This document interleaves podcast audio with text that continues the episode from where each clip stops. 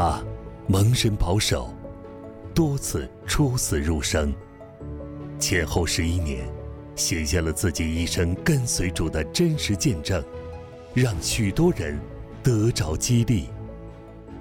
一个蒙恩的罪人，作者郭连俊，播音胡正军，听见录制。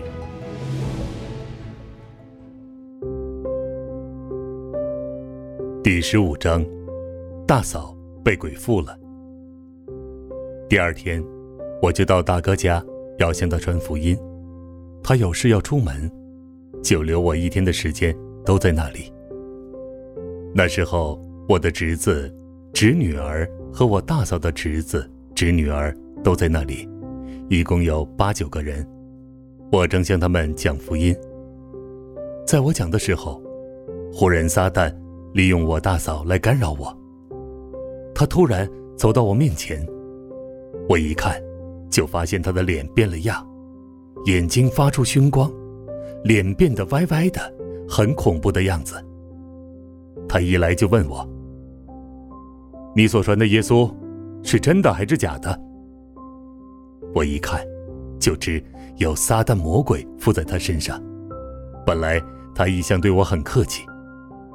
我不和他争论，就说：“奉主耶稣的名，撒旦退下。”那些晚辈们个个都莫名其妙，不明白我所讲的，而且大嫂对我讲话的时候，他们都没有见到他的脸。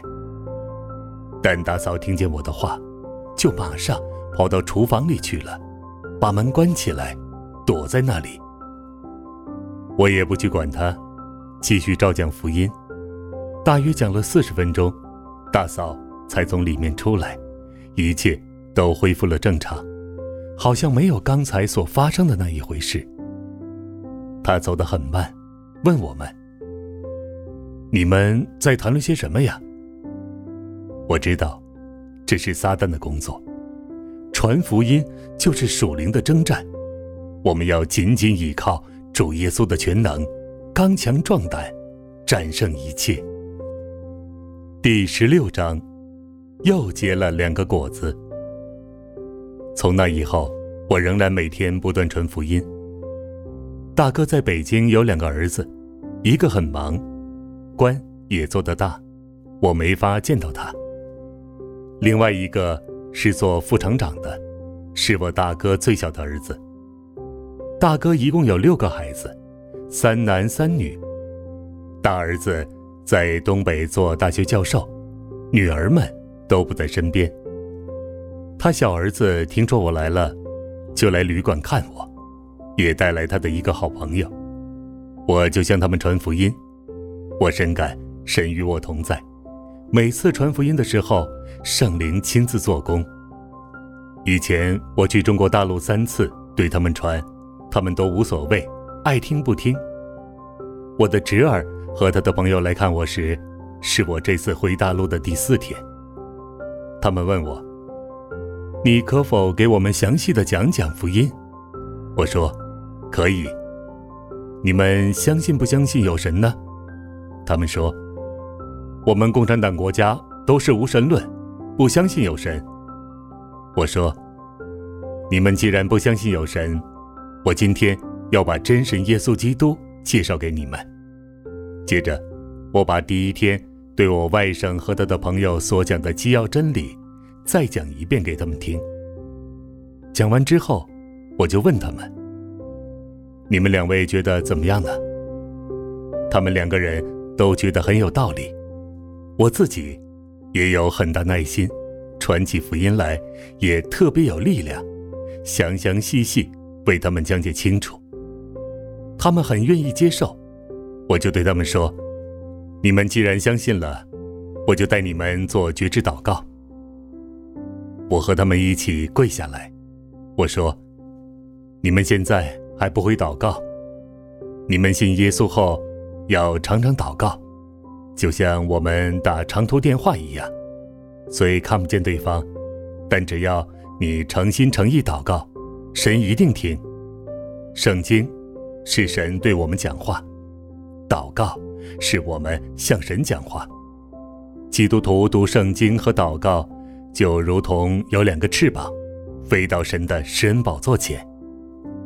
于是我说一句，叫他们也说一句，带领他们做悔改认罪祷告。他们也在神面前一一认罪，求神饶恕，并接受耶稣基督为他们个人的救主和生命的主。我送他们每人一本圣经，要他们天天读。他们二人都很愿意。我的侄儿和他的那个朋友是莫逆之交。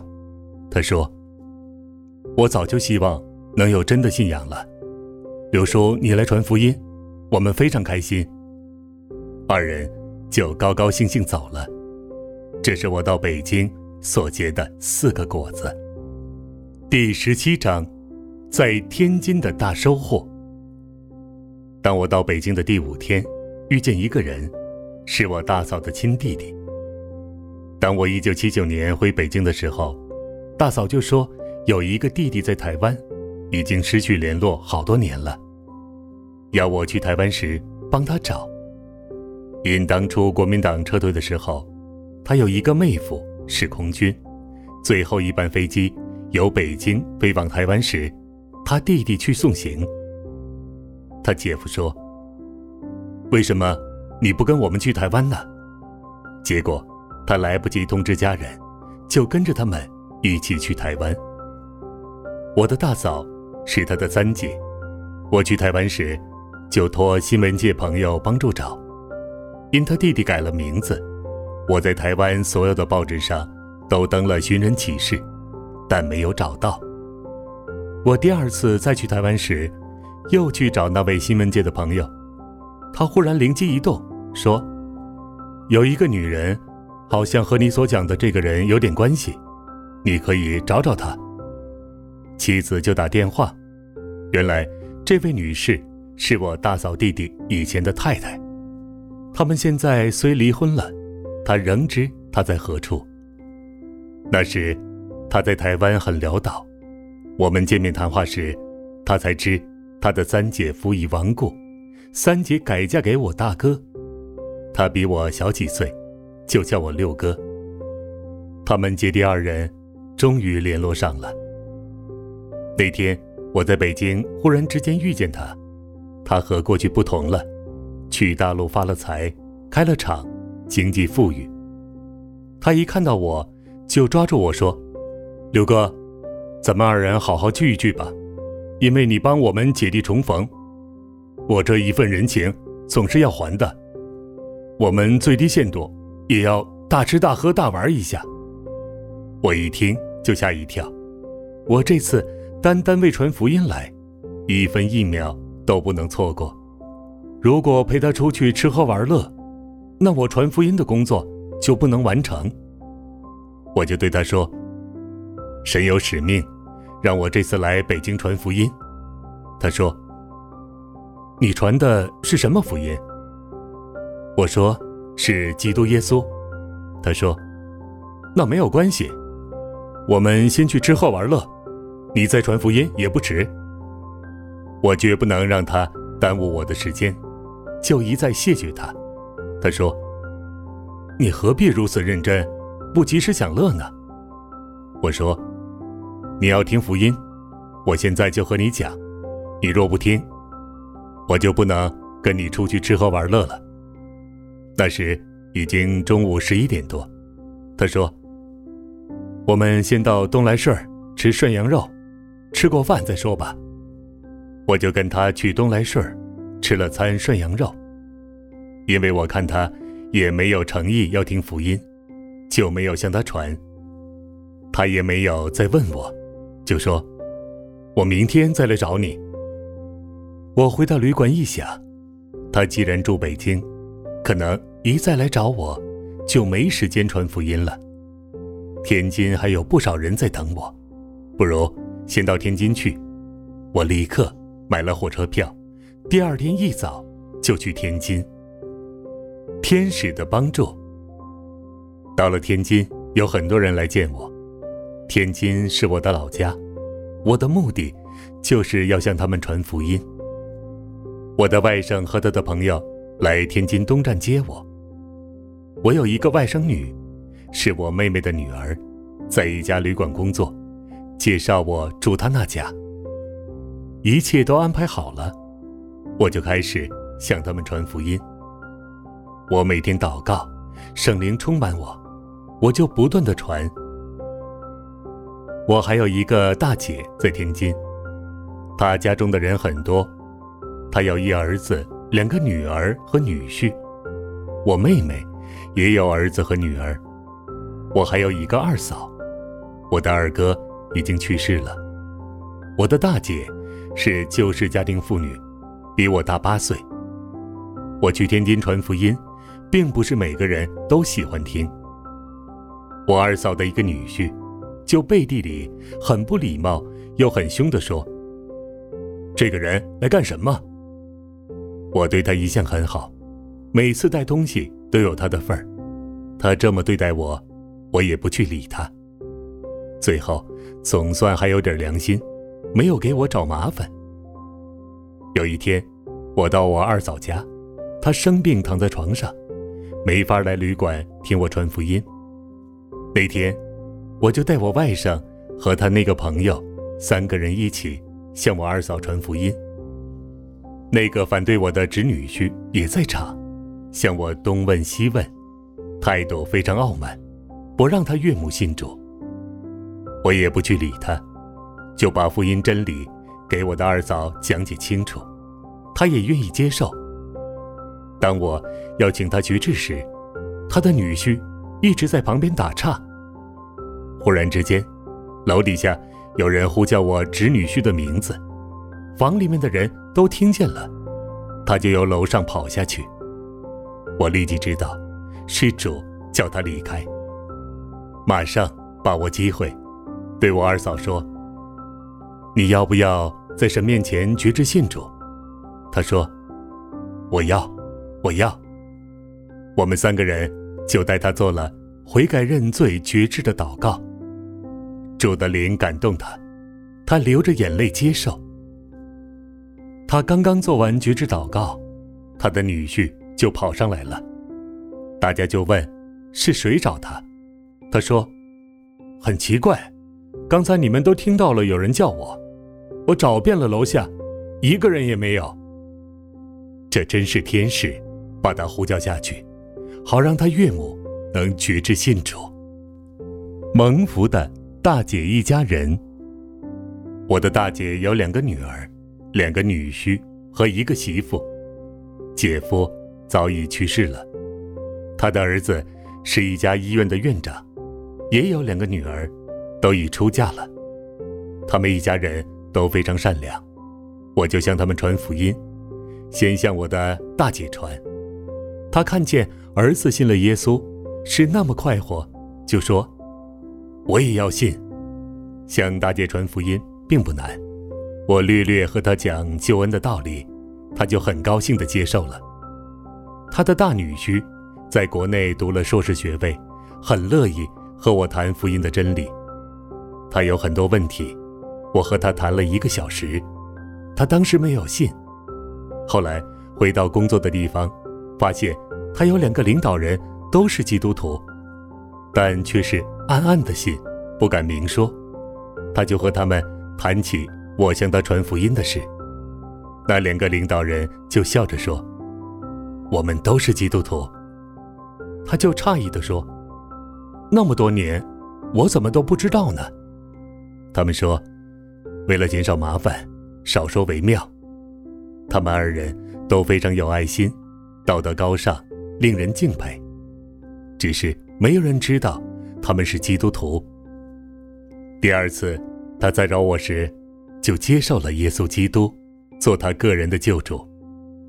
除他以外，大姐还有另外一个女婿，我和他传福音，他也信了。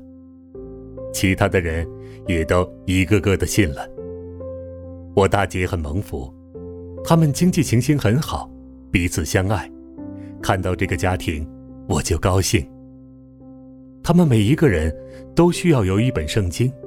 他们说：“我们都是基督徒了，但还要进一步的明白道理，我说：“可是我带的圣经不够。”就打电话给我在香港的老二，叫他寄些圣经来。有人对我说：“恐怕这里收不到。”我天天祷告，没有多久，寄来的圣经全收到了。我就分发给那些信的人，每人一本，他们都很快乐。他们说不会读，因刚刚得救。我们就成立一个临时查经班，由我来带领。因为只有几天，我就要回北京了，我只好尽力而为。一般的教会只有一个星期一次的查经，现在我们每天都有，一天两个小时，大家都想办法来参加，只有大姐没来，因为她不识字。在讲圣经之前。我祷告说：“主啊，我自己很不够，今天能来传福音，都是你的恩典。求圣灵光照我，求主亲自感动每一个人。”我心想，当初彼得、约翰那些渔夫们写圣经时，都是天地间的大道理，渔夫怎么能写得出来呢？还不是靠着圣灵漠视他们写出来的吗？可见，只要神的灵与我同在，我就全心依靠神，带领他们查约翰福音。他们问我的问题，我也很快的回答。我知道是神亲自做工，我不过是器皿而已。我的妹妹，上次我回中国时就带她信主了。她有两个女儿和一个儿子，两个女婿都没有信。这一次，我带领他的儿子、女儿都信了，只是那两个女婿却没有。他的两个女儿和儿子也来参加查经班，每一次来的人总有八九个，简直成了一个小小的家庭教会。可惜，我不能在那里留太久，我只能把福音大致讲了一遍。我妹妹上次信主后。就一直不断读圣经，我就把查经班的工作交给她。因她很追求，她在医院工作也很忙，晚上还赶来查经，有时还帮我解释，替家人受洗。这时候，忽然我的外甥说：“六舅，基督徒不是要受洗吗？为什么我们不受洗呢？”我不认识。三字教会的牧师，也没有和家庭教会有联络。但我想到圣经中的菲利，替艾迪阿伯太监施洗，我若奉圣父、圣子、圣灵的名替人施洗，也未尝不可。耶稣近前来对他们说：“天上地下所有的权柄，都赐给我了，所以你们要去，使万民做我的门徒，奉父。”子圣灵的名，给他们施洗。马太福音二十八章十八至十九节。我也没有别的选择，只能按这节经文来做。那里没有大鱼缸可以受浸，我就用简单的洒水礼。他们都跪下来，我奉圣父、圣子、圣灵的名，一个个替他们施洗，使他们都归在主的名下。除了以上我的家人以外，我在天津，神又使用我带领其他四个人信主，那也是很奇妙的经历。有一天，我妹妹请我吃饭，我们就一边聊聊过去，她也一边忙做饭。我那个外甥的好朋友说：“今天晚上又有人来找你讲福音。”我一想，既然要传福音，就要进食祷告了。我妹妹说：“饭已预备好了，吃完了再回去也不迟。”我说：“吃完饭再回去，就没有时间祷告了。”她看留不住，就叫我外甥的朋友送我回旅馆去。我回旅馆后，跪下祷告说：“神啊，如果你要我今天传福音，就让他们来听到。”我由三点多跪到五点多。深感祷告比吃饭重要的多，而且我需要进食祷告，单单求神带领人来。晚上，果然那几个人都来了，我就向他们传福音，他们几个人都信了。我虽然没吃饭，却换了四个人举止信主，我是何等快乐又感恩。天津传福音，就算告一段落，只剩下一个星期的时间。我这次来，是要向我大哥传福音。他还没有信，我的使命尚未完成。我把这临时组织的小小查经班，交给我的妹妹和外甥，就回北京去了。